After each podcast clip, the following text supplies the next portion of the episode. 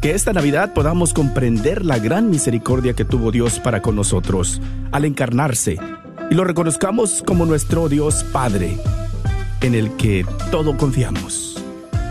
Feliz Navidad y próspero año nuevo. Que Dios les bendiga.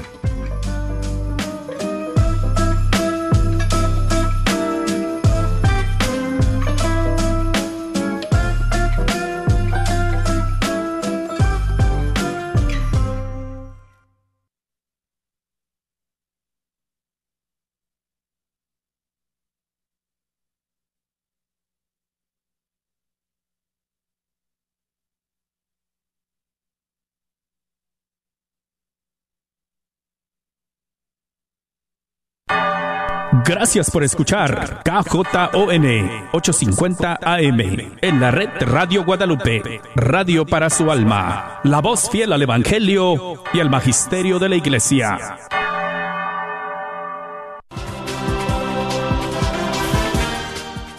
El Señor nos da una vez más la gracia de celebrar el misterio de su nacimiento. Cada año, a los pies del niño que está recostado en el pesebre, se nos permite mirar nuestra vida a partir de esta luz especial.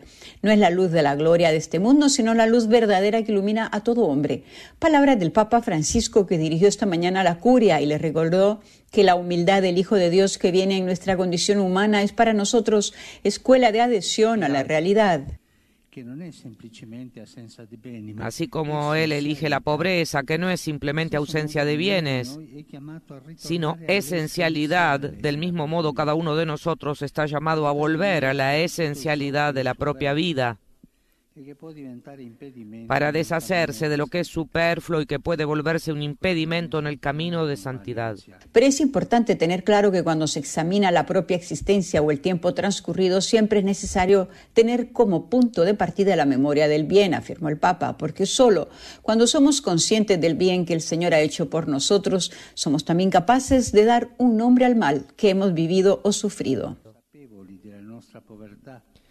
Ser conscientes de nuestra pobreza sin serlo también del amor de Dios nos aplastaría. En este sentido, la actitud, la actitud interior a la que habríamos de dar más importancia es la gratitud.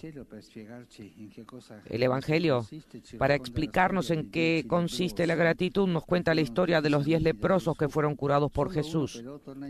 Pero solo uno regresó para agradecer un samaritano. El acto de agradecer le da a este hombre, además de la curación física, la salvación total. El encuentro con el bien que Dios le ha concedido al samaritano, señala Francisco, no se queda en la superficie, sino que toca el corazón. Es así. Sin un ejercicio de gratitud constante, solo acabaremos por hacer la lista de nuestras caídas y opacaremos lo más importante, es decir, las gracias que el Señor nos concede cada día. El Papa agradeció por los beneficios que Dios concedió a la humanidad este año y afirmó que ojalá que entre todos los beneficios esté también la conversión de cada uno, que nunca es un discurso acabado, dijo. Lo peor que nos podría pasar es pensar que ya no necesitamos conversión, sea a nivel personal o comunitario. Convertirse, afirmó, es aprender a tomar cada vez más en serio el mensaje del Evangelio e intentar ponerlo en práctica en nuestra vida. No se trata sencillamente de tomar distancia del mal, sino de poner en práctica todo el bien posible. Ante el Evangelio, señaló a la curia, seguimos siendo siempre como niños que necesitan aprender. Creer que hemos aprendido todo nos hace caer en la soberbia espiritual. Tal como ha sucedido otras veces en la historia de la Iglesia. También en nuestra época, como comunidad de creyentes, nos hemos sentido llamados a la conversión. Y este itinerario no ha concluido en absoluto. La actual reflexión sobre la sinodalidad de la Iglesia nace precisamente de la convicción de que el itinerario de comprensión del mensaje de Cristo no tiene fin y continuamente nos desafía. El Papa señaló que lo contrario a la conversión es el fijismo, es decir, la convicción oculta de no necesitar ninguna comprensión mayor del Evangelio. Es el error de querer cristalizar el mensaje de Jesús en una única forma válida siempre. En cambio, la forma debe poder cambiar para que la sustancia siga siendo siempre la misma. La herejía verdadera, señaló, no consiste solo en predicar otro evangelio, como nos recuerda Pablo, sino también en dejar de traducirlo a los lenguajes y modos actuales, que es lo que precisamente hizo el apóstol de las gentes. Conservar significa mantener vivo y no aprisionar el mensaje de Cristo. Lenguajes y modos actuales. ¿Qué es lo que precisamente hizo el apóstol de las gentes? Conservar significa mantener vivo y no aprisionar el mensaje de Cristo. Pero el verdadero problema que tantas veces olvidamos es que la conversión no solo nos hace caer en la cuenta del mal para hacernos elegir nuevamente el bien, sino que al mismo tiempo impulsa al mal a evolucionar, a volverse cada vez más insidioso, a enmascararse de manera nueva para que nos cueste reconocerlo. Es una verdadera lucha, el tentador vuelve siempre. Jesús en el Evangelio usa una comparación que nos ayuda a comprender esta situación que está hecha de diversos momentos y modos. Cuando un hombre fuerte y bien armado hace guardia en su palacio, todas sus posesiones están seguras, pero si viene otro más fuerte que él y lo domina, le quita el arma en la que confiaba y reparte sus bienes. Al respecto, Francisco dijo que nuestro primer gran problema es confiar demasiado en nosotros mismos, en nuestras estrategias, en nuestros programas. Es el espíritu pelagiano del que ha hablado otras veces. Entonces dijo, algunos fracasos son una gracia, porque nos recuerdan que no tenemos que confiar en nosotros mismos, sino solo en el Señor. Algunas caídas también como iglesia son una gran llamada a volver a poner a Cristo en el centro, porque el que no está conmigo está contra mí y el que no recoge conmigo desparrama. No basta con denunciar el mal, afirmó, es necesario convertirse. Queridos hermanos y queridas hermanas, denunciar el mal, aun el que se propaga entre nosotros, es demasiado poco. Lo que se debe hacer ante ello es optar por una conversión. La simple denuncia puede hacernos creer que hemos resuelto el problema, pero en realidad lo importante es hacer cambios de manera que no nos dejemos aprisionar más por las lógicas del mal, que muy a menudo son lógicas mundanas. En este sentido, una de las virtudes más útiles que se ha de practicar es la de la vigilancia. Estudio 9, el programa radiofónico en el que junto a expertos religiosos y laicos profundizamos la actualidad de la vida de la Iglesia y del Santo Padre. Síguenos todos los viernes en Facebook Live. Seguidamente el Papa se dirigió de la sala donde estaba en el Palacio Apostólico con la curia para ir al aula Pablo VI y felicitar a los empleados vaticanos. A ellos les dijo que en primer lugar hay que agradecer a Dios que con su ayuda se ha superado la fase crítica de la pandemia. Recordó que en esos momentos críticos todos nos cuestionábamos cómo habríamos hecho cuando terminara el confinamiento y podríamos ser libres para movernos y reunirnos. Sin embargo, como es usual en el hombre, perdemos la memoria, dijo, sobre todo en cuanto las cosas cambian y seguimos adelante como si nada hubiera pasado y puede que ni siquiera demos gracias al Señor. Esto no es cristiano y tampoco es humano, señaló e insistió en dar las gracias por haber podido volver al trabajo y también porque hemos podido superar algunos problemas más o menos importantes que surgieron durante el periodo más difícil. No debemos olvidarlo, manifestó, entre otras cosas porque el largo periodo pandémico ha dejado sus huellas. Dejó no solo consecuencias materiales, económicas, dejó huellas en la vida de las personas, en las relaciones, en la serenidad de las familias. Por eso hoy Francisco nos deseó, ante todo, serenidad, serenidad para cada uno de nosotros y para nuestras familias. La serenidad no significa que todo esté bien, que no haya problemas ni dificultades. Como nos lo muestra la Sagrada Familia. Basta pensar, señaló el Papa, que podemos imaginar cuando llegaron a Belén. La Virgen empezaba a sentir el dolor. José no sabía dónde ir, llamaba a tantas puertas, pero no había sitio. Sin embargo, afirmó a los empleados vaticanos, en el corazón de María y de José subyacía una serenidad que venía de Dios y de la certeza de que estaban en su voluntad, de que la buscaban juntos, en la oración y en el amor mutuo. Esto es lo que nos deseó, que cada uno de nosotros tenga fe en Dios y que en nuestras familias exista la sencillez de confiar en su ayuda, de rezarle y darle gracias. Quisiera desear serenidad en particular a vuestros hijos, chicos y chicas, porque han sufrido mucho con el cierre, han acumulado mucha tensión, afirmó el Papa. Es normal, es inevitable, pero no hay que hacer como que no pasa nada, hay que reflexionar, hay que intentar comprender, porque salir mejor de la crisis no se hace por arte de magia, hay que trabajar en uno mismo con calma, con paciencia los jóvenes también pueden hacerlo, naturalmente, con la ayuda de sus padres y a veces de otras personas, pero es importante que ellos mismos sean conscientes de que las crisis son etapas de crecimiento y requieren un trabajo sobre sí mismos.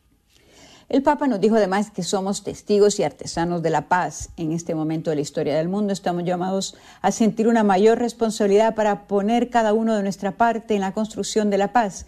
Y esto tiene un significado especial para quienes vivimos y trabajamos en la Ciudad del Vaticano.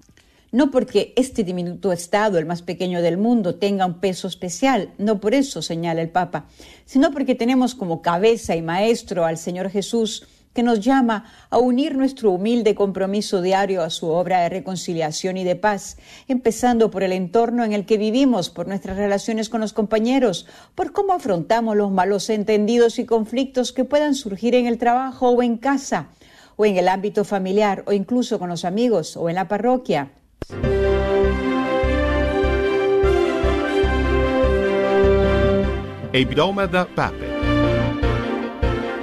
Escucha la actualidad de la Iglesia y el mundo en latín a través del nuevo informativo de Vatican News, cada sábado a las seis y media de la tarde.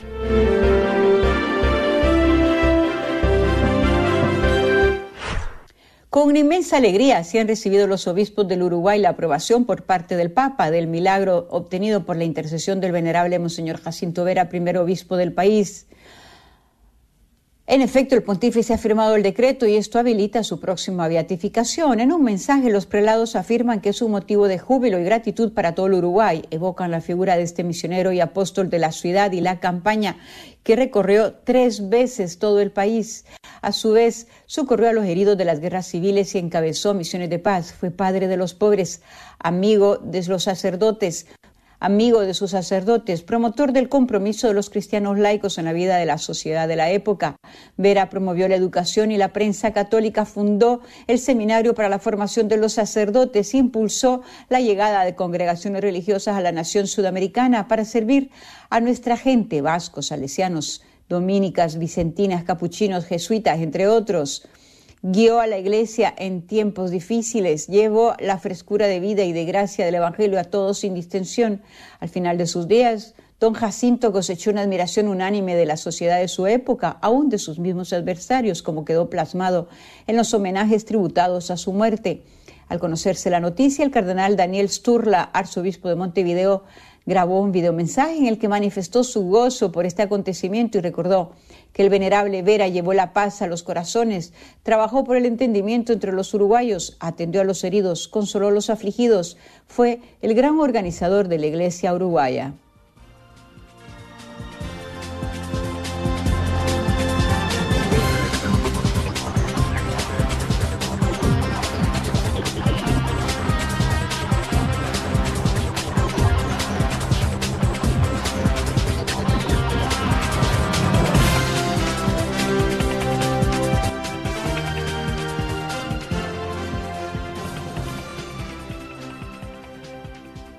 Hasta aquí, amigos oyentes, con nuestra información. Gracias por haber estado en sintonía de Vatican News. Hasta la próxima.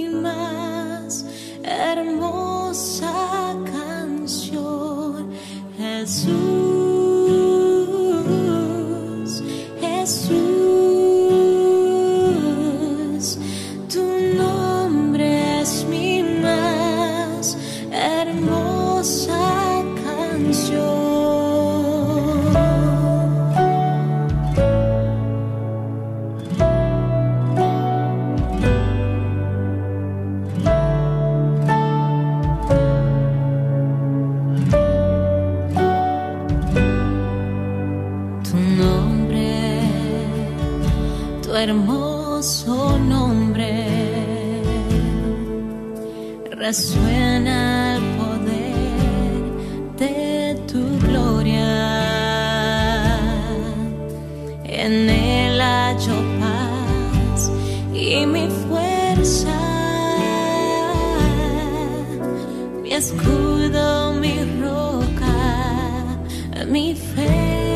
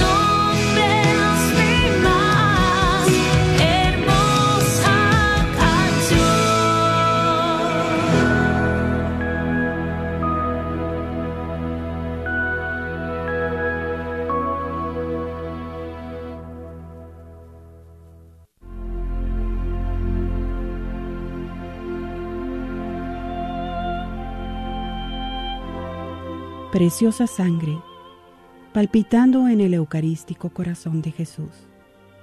EWTN, la radio católica mundial.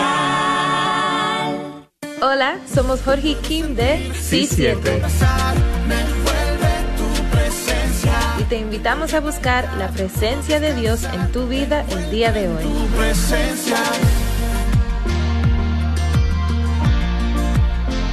Estás en EWTN Radio Católica Mundial.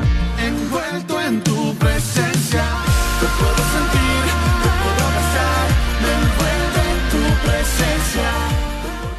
Únete al arzobispo de Los Ángeles, José Horacio Gómez, y comparte la buena nueva. Jesús nos reveló el gran misterio y dignidad de la persona humana, creada a imagen y semejanza de Dios, redimida por la sangre del Hijo único del Padre, nacida en la tierra, pero destinada al cielo. Y Jesús nos llama a despertar a nuestro prójimo para que vea la belleza y la santidad de toda vida humana. Nosotros tenemos que amar a los demás como Jesús los ama.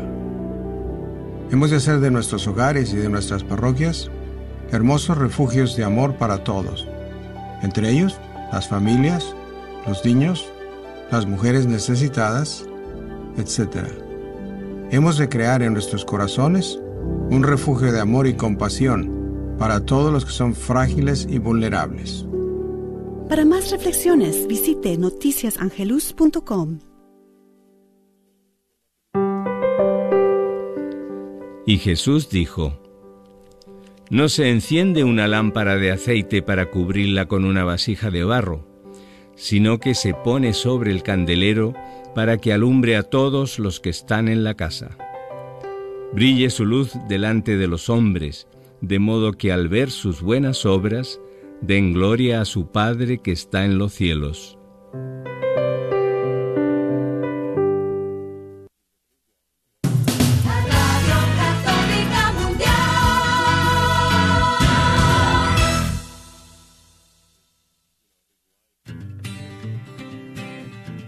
¿Qué significa ser iglesia? Somos la iglesia. Todos, o sea, yo también. ¿Que no la iglesia es el edificio? ¿El de aquí o cuál edificio, padre? Es el edificio espiritual que forma el Espíritu Santo cuando somos bautizados. ¿Formados por quién o qué? Porque si la iglesia es el cuerpo de Cristo, entonces Él es la cabeza. Es la cabeza y nosotros somos el cuerpo y donde quiera que Él vaya, allá estaremos nosotros. La iglesia somos todos. Jesús, María y José. Sí, también. Conversando la fe, somos la iglesia. Este es su programa Conversando la Fe. Comenzamos.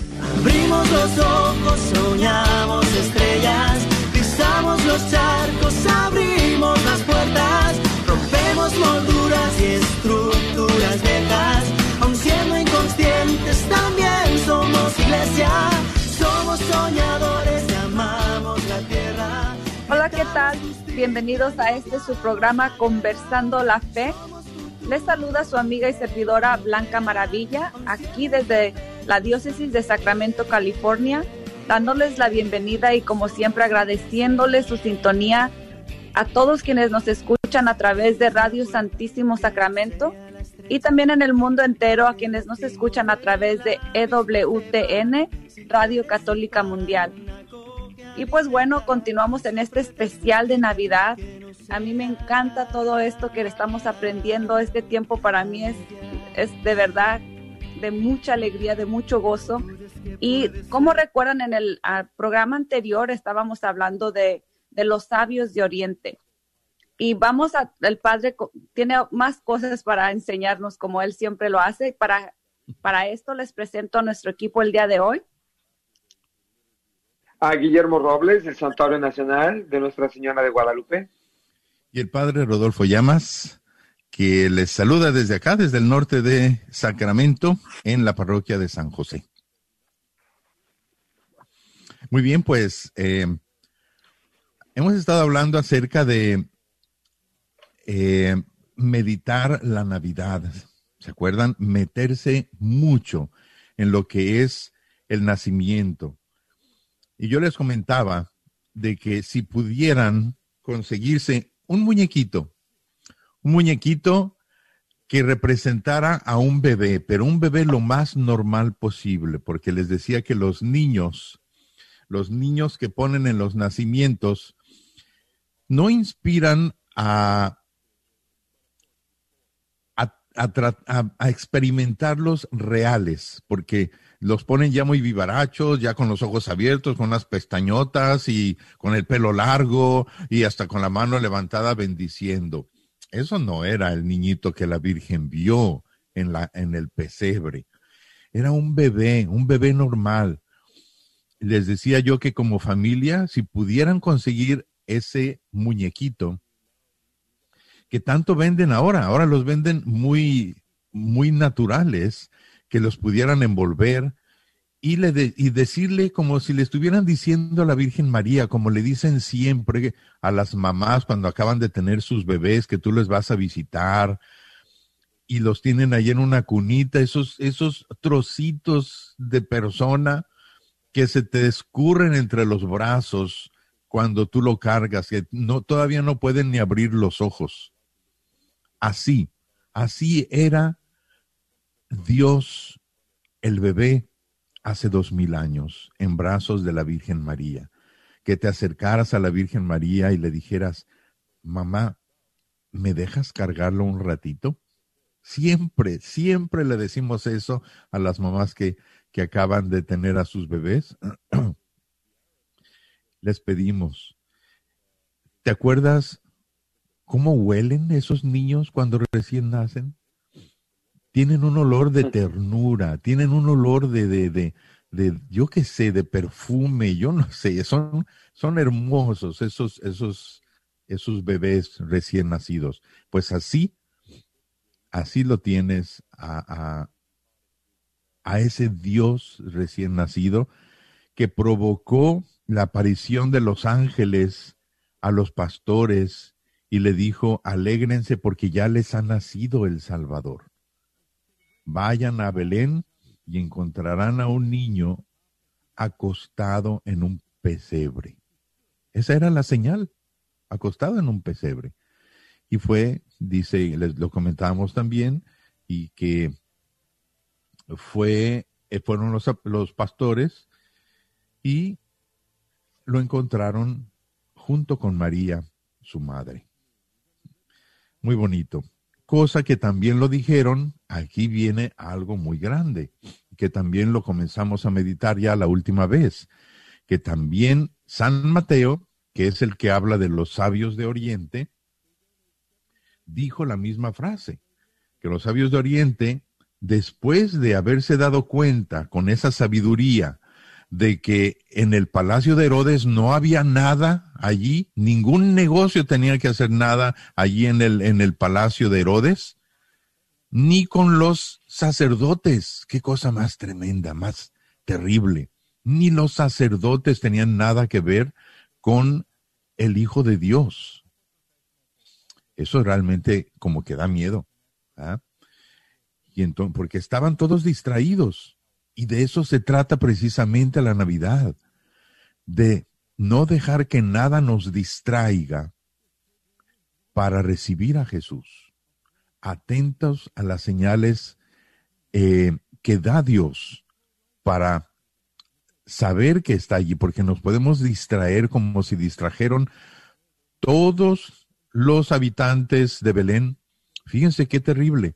Todos los habitantes de Belén estaban distraídos, los mismos sacerdotes, los maestros de la ley, que ya sabían perfectamente cuando Herodes les dijo, ¿ustedes saben acerca de esto? Pues sí, sabemos que en Belén, en tierra de Judá, tal.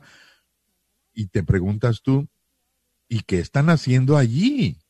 Si saben que es un rey, va a nacer en Belén, ¿qué están haciendo en el palacio de Herodes? Más bien vinieron otros personajes importantes de otras religiones que no tenían nada que ver con el, uh, con el judaísmo, ellos más bien se dieron cuenta con la luz que Dios les daba, representada en la estrella, y desde, desde lugares totalmente lejanos, se encontraron esos, esos sabios de Oriente que no sabemos cuántos eran exactamente, porque allí las escrituras nos dice que eran tres. Nosotros, pues bueno, eh, se, sacan ciertas conclusiones porque pues dieron oro, incienso y mirra, y pues cada uno decían pues uno oro, otro incienso, otro mirra, pero no, en realidad fueron tres regalos, pero no sabemos si dos llevaban oro, otro llevaba incienso, tres llevaban mirra. O sea, eran tres regalos, pero no eran tres precisamente ellos. Eh, ni, eran, ni eran magos, ni eran reyes. Eran unos sabios de Oriente. Así es lo que dice el Evangelio de, Mateo. Ahora, lo que sí sabemos, y eso nos enseña, es que uh, esos sabios de Oriente representan las otras religiones. Muchas veces hemos escuchado decir algo así como que es igual estar en cualquier religión, pues total es el mismo Dios, ¿verdad? Se dice eso. Pues sí, efectivamente, es el mismo Dios, porque no hay otro Dios, es el mismo. Y las diferentes religiones, pues son diferentes porque cada, cada cultura eh, lo busca según su entendimiento. Sin embargo, Jesucristo dijo, nadie va al Padre si no es por mí. La luz de las religiones, la luz que tienen todas las religiones, viene del mismo Dios, eso sí. Pero allí con este acontecimiento de los sabios de Oriente, nos damos cuenta que la luz de todas las religiones apunta al Hijo de Dios. Y todas las religiones confluyen en el encuentro de Jesucristo. Y todas las luces les llevan al encuentro con Jesucristo, que es el Dios encarnado, porque Él es el único camino hacia el verdadero Dios Padre. Es el, él es el único que nos da, que comparte con nosotros la dignidad de poder llamar a Dios Padre. Sin Jesucristo no podemos llegar al Padre. Eso es lo que Jesucristo dijo. Eh, ¿Alguna pregunta allí acerca de esto? Yo tengo una pregunta acerca de la estrella, Padre. ¿Qué nos puede decir más? Ah, no sé si han, eh, han, escuchado, ¿verdad? Que esto es, que fue, es un fenómeno, ¿verdad? La estrella es real, que muchas veces yo también me pongo a pensar como, ¿cómo era la estrella? ¿Sería algo que nada más Dios ponía ahí para guiarlos, pero que no era en sí una estrella, pero parecía una estrella? Y yo estoy aprendiendo mucho que no, sí era una estrella, pero no sé usted qué más nos puede decir acerca de, de, de sí, porque si no, usted dice que no eran, los sabios de Oriente no eran judíos. Entonces, ¿cómo es que ellos sabían? Porque en la escritura sí dice que cuando llegaron con Herodes, él, eh, ellos sabían que venían a, que había nacido el Salvador del, ¿verdad? Del, mundo. Pues sí tenían que haber sabido, porque eso los judíos en el Antiguo Testamento, todo, todo apunta al nacimiento de Jesús.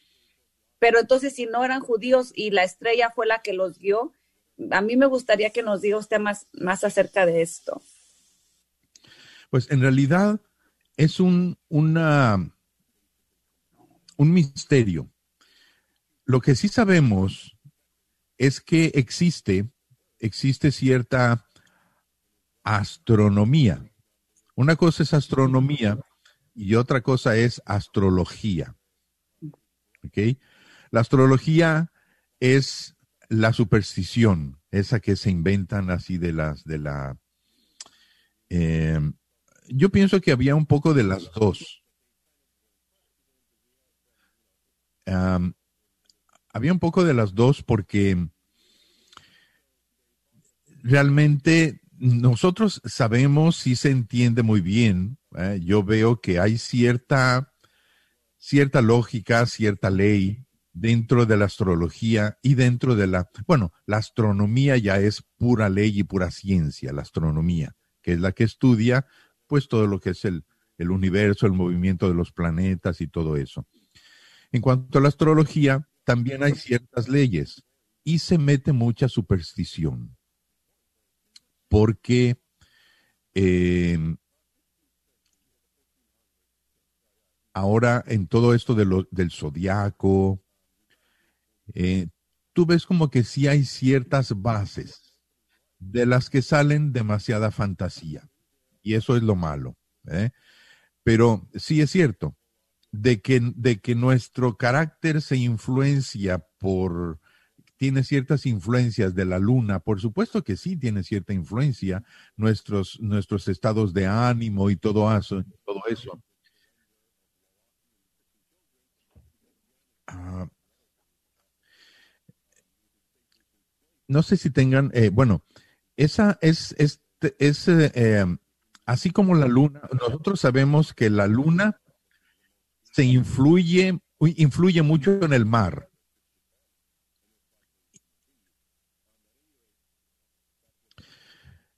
El mar, todas las mareas suceden por la luna, la fuerza de la luna, lo sabemos eso. Entonces, si se mueve mucho, de hecho el agua cualquier agua, hasta, si tienes un poquito de, si tienes un vaso, la luna em, influye también en ese vaso. Pero claro, como no tiene la cantidad del mar, entonces pues no lo notas mucho, pero también eh, ese, influyen. Y como nosotros somos agua, la, gran, un gran porcentaje de nuestro cuerpo es agua, también es influido por la luna y me imagino por todo eso. Entonces, de que hay influencias exteriores en el planeta, sí que las hay y nos afectan. Pero muy distinto a eso, a que nos marquen el destino. Ahí es donde está lo malo, ¿ok? Nosotros tenemos libre albedrío, tenemos decisiones y nosotros forjamos nuestro destino, ¿ok? Entonces, eh, ahí es donde viene la cosa.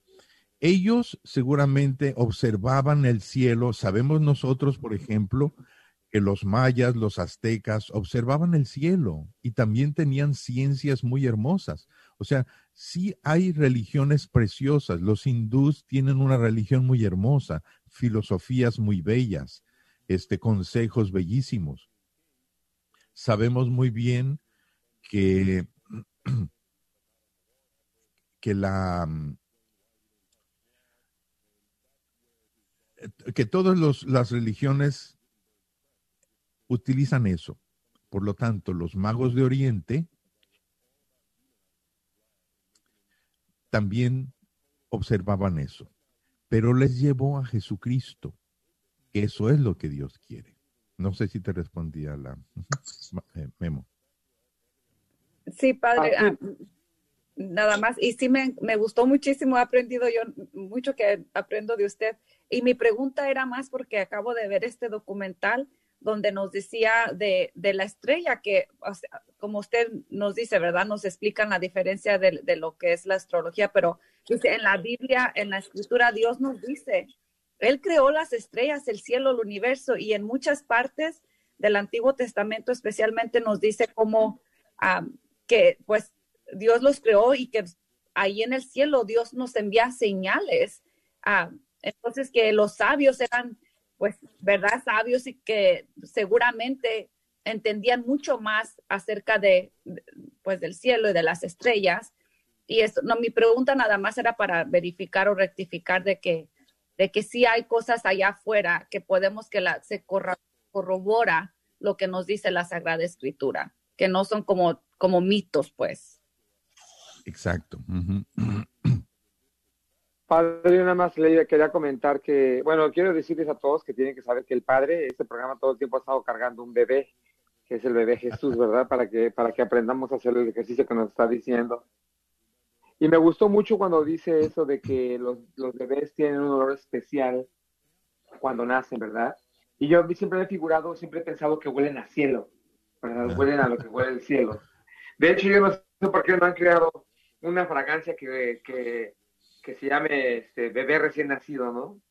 Así como crean tantas fragancias, hacer una que diga bebé recién nacido, que es, que es como oler el cielo. Pero bueno, y de los Reyes Magos, yo, yo tengo una pregunta. Usted acaba de decir que ellos no eran reyes, pero sin embargo, yo no sé si estamos mal interpretándolos porque en los nacimientos, este, en los nacimientos se ven como reyes, o sea, están vestidos como reyes, yo creo que a lo mejor eso puede llegar a confundirnos a nosotros que no, que no, que, que sí son reyes, pero usted está diciendo que no eran reyes, pero ¿eran sus vestimentos así como los interpretan en los nacimientos, acaso? ¿O es que acaso ya los están vistiendo más bonito de lo que eran o como se vestían anteriormente?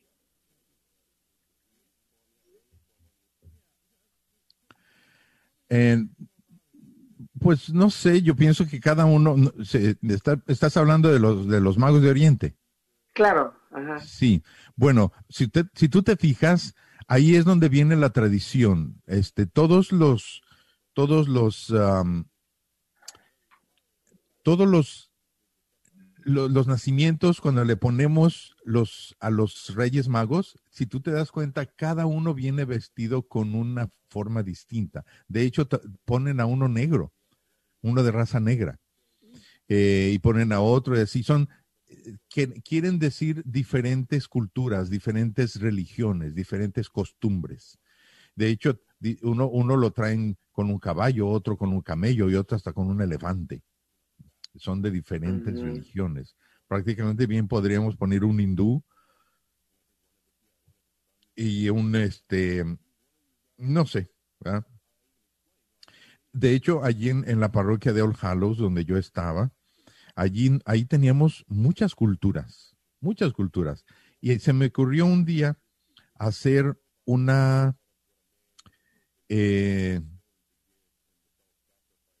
fiesta, celebrar esta fiesta que le llaman la fiesta de la Epifanía, y que cada, eh, hacerlo todo en el, en el, en el, eh, en el, eh, ¿cómo le llaman? En el hall, en el em, gimnasio de ahí de la, de la parroquia. Y, les dije que cada uno trajera sus propias vestimentas y que, y que trajeran preparado dos o tres villancicos de su cultura, de su país. Fue una fiesta preciosísima. Hicimos allí, pusimos un nacimiento grande y cada uno, cada cultura llevaba su regalo, cantaba villancicos y bailaba. De, fue una fiesta realmente inolvidable, fue preciosísima. Toda la parroquia, toda la comunidad parroquial le encantó esa, esa, esa idea de, hacer esa fiesta. Fue muy bonito porque teníamos comunidad tonga, teníamos comunidad Hmong, comunidad vietnamita, estábamos los hispanos, estaban los anglos, está- bueno, muy bonito. Y de entre los hispanos, pues claro, no solamente están los mexicanos, eh, los, los venezolanos, los chilenos, los nicaragüenses. no, fue algo bien hermoso, muy hermoso.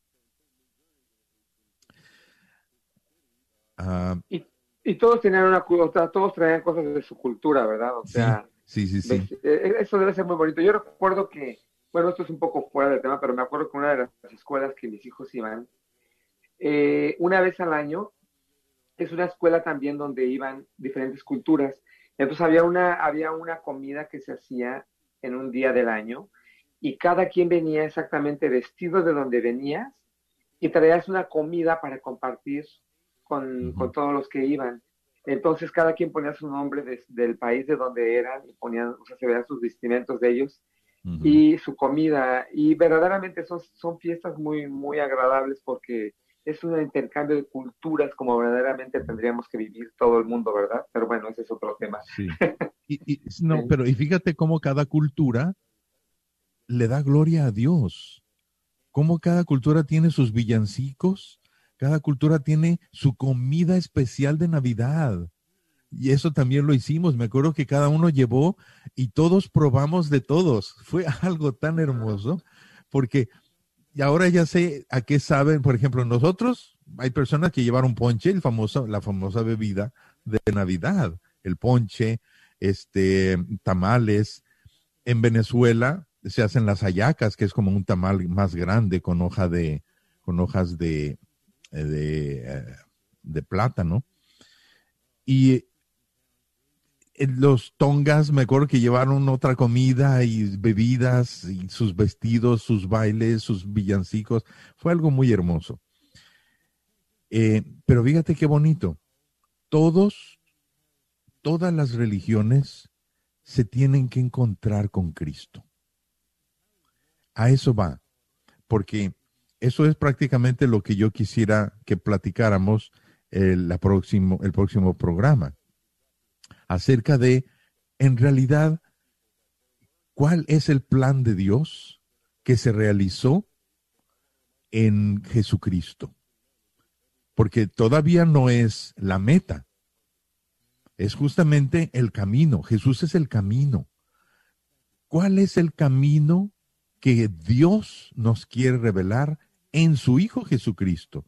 Porque las otras religiones son el camino hacia Cristo, hacia Cristo que es el verdadero camino hacia el Padre. Entonces, por allí es por donde yo quisiera que realmente pudiéramos tener conocimiento, eh, porque como lo he estado diciendo mucho últimamente, las todas las familias necesitamos ponernos ya bien las pilas y invertir tiempo en conocer nuestra religión.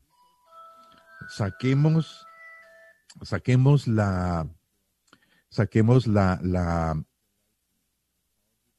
las, las lecturas, saquemos la Biblia, saquemos cualquier Biblia, cualquier libro para poder encontrar, desentrañar nuestra doctrina, la doctrina de nuestra fe.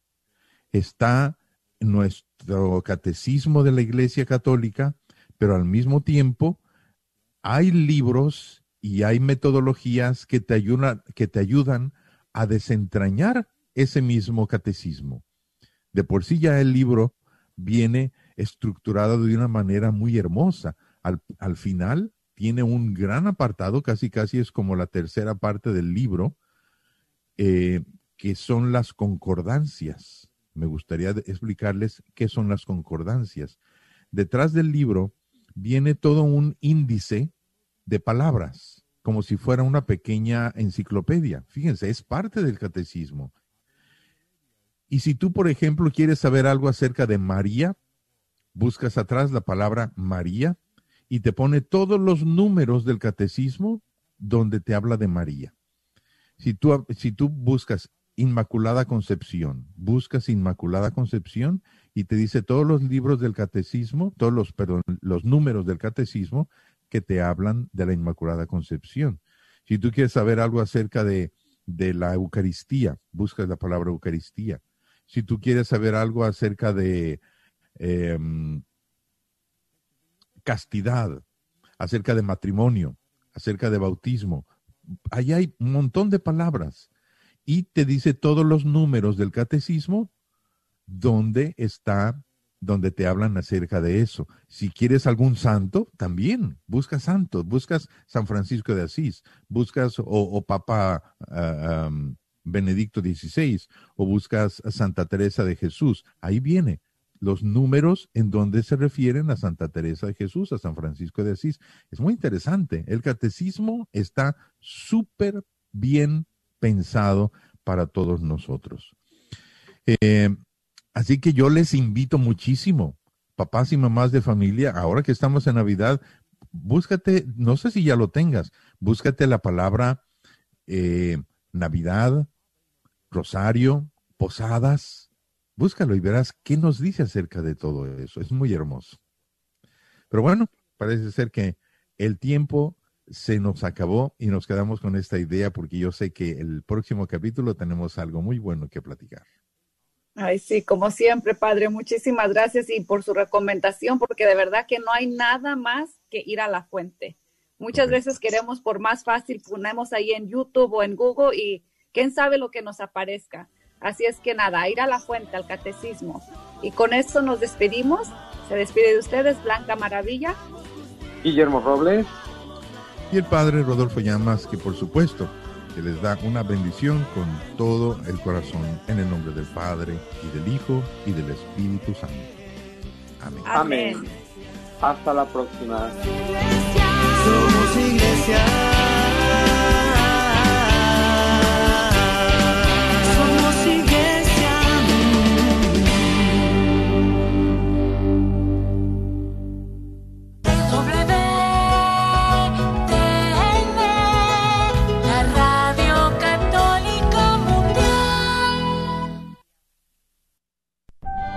Existe una forma de vida donde lo sencillo nos llena de alegría y la humildad de felicidad. Donde aprendemos que menos es más y que dando es como recibimos. Es nuestro refugio del caos y la luz en los momentos de oscuridad. Es el lugar en donde el que sufre encuentra consuelo y el arrepentido misericordia. Aquí nuestros días se liberan de la ansiedad y nuestras noches descansan en paz. Pero ¿dónde encontramos esta esperanza? ¿Quién conoce el camino? Nuestra esperanza se encuentra en Jesús y su iglesia guía el camino. Si estás buscando llenar ese vacío o buscando el camino a casa, te invitamos a experimentar la paz que solo proviene de Dios. Somos la Iglesia Católica. Bienvenido a casa. ¿Pensando en vender o comprar tu casa? Yo soy Esther Fernández con JPAR y puedo ayudarte con el proceso de comprar tu casa en estos tiempos de cambio en cuanto a los intereses de los préstamos y el precio de las casas. Llámame al 214-845-1753, 214-845-1753, Esther Fernández, tu representante de bienes raíces católica. Este es su patrocinio para la red Radio Guadalupe. ¿Pensando en vender o comprar tu casa? Yo soy Esther Fernández con JPAR y puedo ayudarte con el proceso de comprar tu casa en estos tiempos de cambio en cuanto a los intereses de los préstamos y el precio de las casas. Llámame al 214-845-1753, 214-845-1753, Esther Fernández, tu representante de bienes raíces católica. Este es su patrocinio para la red de Radio Guadalupe. ¿Buscas un regalo para un ser querido para esta Navidad? ¿Sabías que la Radio Guadalupe estará rifando un Mercedes-Benz CLA 250 del año 2023 este próximo 24 de febrero? Considera regalar uno de nuestros boletos. Recuerda que los boletos son a 25 cada uno o si compras cuatro te llevas uno de regalo. 5 por 100. Ojalá y que consideres apoyar este mini